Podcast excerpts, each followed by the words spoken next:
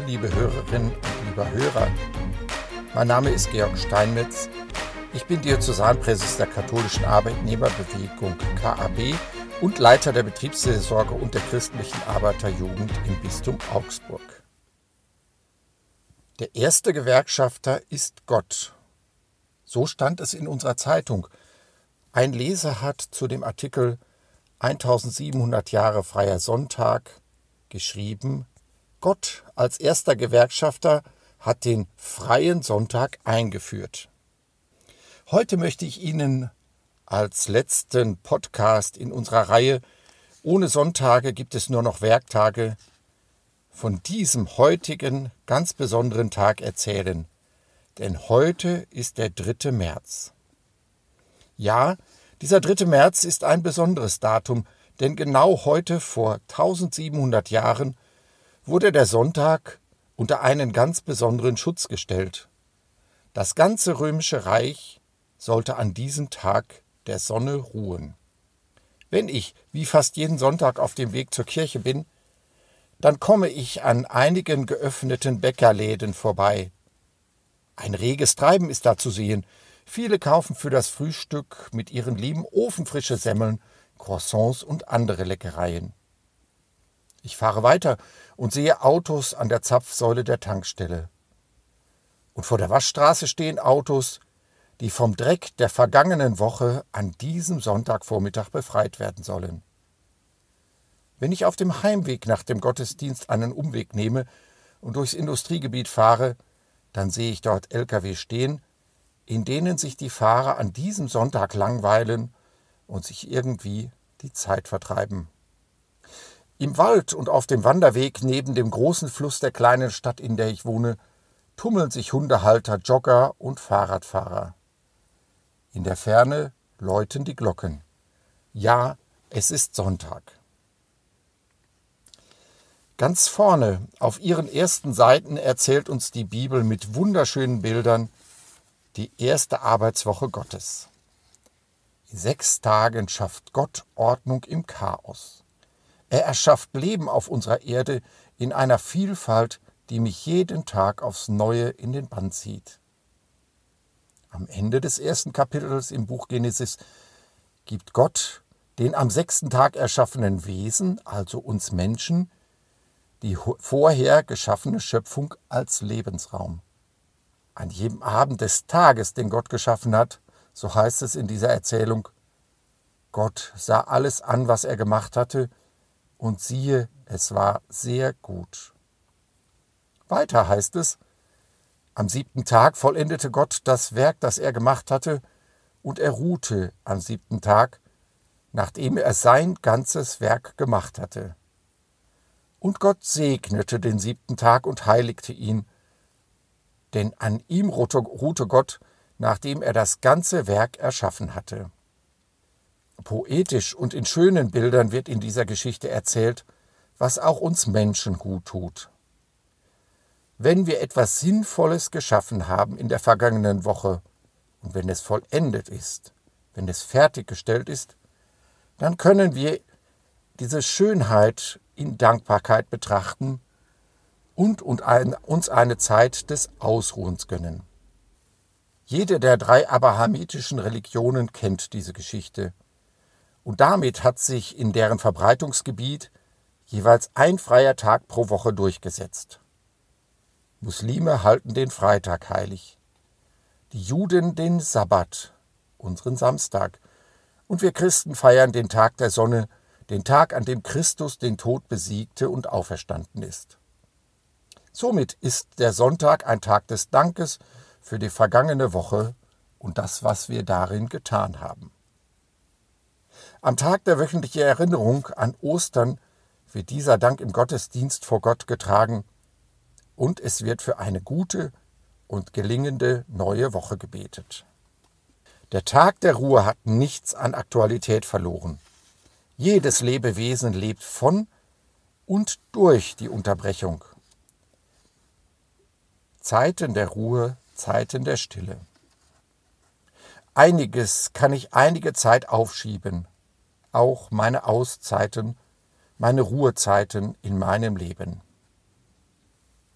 Wenn ich jedoch die inneren Bedürfnisse nach Ruhe und Unterbrechung über lange Zeit nicht wahrnehme, dann kann es passieren, dass mein Körper sich diese Zeit sehr unsanft einfordert.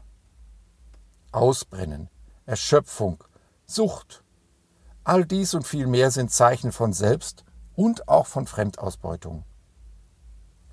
All dies sind Gründe für die Regelmäßigkeit der Unterbrechung. Diese Unterbrechung zu pflegen, die uns jede Woche durch einen arbeitsfreien Sonntag geschenkt wird. Ja, Gott hat weit, weit vor dem römischen Reich diesen Tag als einen Tag der Ruhe erkannt und den freien Sonntag eingeführt.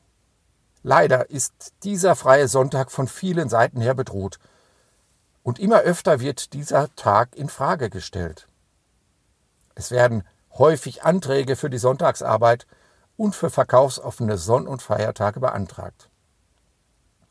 Angebliche Sachgründe werden angeführt, die mehr und mehr den Sonntagsschutz auszuhöhlen drohen. Vielfach geht es dabei jedoch ausschließlich um den Profit. Keine Frage. Menschen in Berufen, die zum Wohle der Allgemeinheit tätig sind, müssen auch sonntags arbeiten. Es ist allgemeiner Konsens, dass pflegende Berufe, die Rettungsdienste, die Polizei, die Energieversorgungsbetriebe und Verkehrsbetriebe auch am Sonntag ihren Dienst verrichten müssen. Zudem sind auch in den Kirchen viele Sonntag für Sonntag in der Seelsorge tätig. Auch Museen, Gaststätten und Freizeitstätten haben zum Wohle und zur Erholung ihrer Mitmenschen geöffnet. Sollte jedoch der Sonntag zu einem allgemeinen Produktions- und Verkaufstag verkommen, dann wird es keinen gemeinsamen freien Tag in der Gesellschaft mehr geben, an dem der Großteil aller Menschen in unserer Gesellschaft gemeinsam durchatmen kann. Und die doch so verlockenden Sonn- und Feiertagszulagen gibt es dann auch nicht mehr, denn dann ist der Sonntag ein Tag wie jeder andere auch. Ja, und viele Menschen warten jeden Sonntag auf die magische Uhrzeit 22 Uhr. Dann beginnt die Nachtschicht in den folgenden Montag. Auch Fernfahrer warten mit scharrenden Hufen auf diese Uhrzeit, um die Giganten der Straße in Bewegung zu setzen, damit am folgenden Tag die frische Ware an der Rampe steht. Viele, sehr viele dieser Fahrer stehen während der gesamten Zeit des Sonntagsfahrverbots auf Park- und Rastplätzen herum. Sie langweilen sich zu Tode und vertreiben sich ihre Zeit fernab ihrer Familie mit Fahrzeugputzen und anderen mehr oder weniger sinnvollen Dingen. Anderes können und dürfen sie nicht tun, denn wenn sie ihre Fahrzeuge verlassen, drohen Diebstahl von Kraftstoff und Ladung. Freizeitangebote sind auf diesen tristen Plätzen nicht zu finden. Kein Kino, kein Waldspaziergang, nichts außer Langeweile. So vertreiben diese Menschen ihre Lebenszeit, als wäre sie ein Feind, den man vertreiben muss, die Zeit. Die Begegnungen mit diesen Menschen stellen mich immer wieder vor die Frage, was tun wir durch unser Verhalten, wenn wir die Forderung haben, dass morgen alles frisch da ist, unseren Mitmenschen an. Die erbarmungslose Taktung unserer jetzigen Zeit hat nichts mehr mit dem Idealbild gemein, das uns im ersten Buch der Bibel erzählt wird. Der Wochenrhythmus Gottes, der dort bildhaft schön beschrieben wird, soll doch ein Sinnbild für gelingendes menschliches Leben sein. Was können wir tun? Wir als katholische Arbeitnehmerbewegung und Betriebsseelsorge vernetzen uns mit unseren evangelischen Kolleginnen und Kollegen und mit den Gewerkschaften zur Allianz für den freien Sonntag. Wir schauen genau hin, was sich in unserer Gesellschaft tut, welche Bestrebungen es gibt, den Sonntag als geschützten Tag der Ruhe zu kippen. Wir treten in Dialog mit Politikerinnen und Politikern, um unsere Haltung zum Sonntagsschutz klar zu Gehör zu bringen.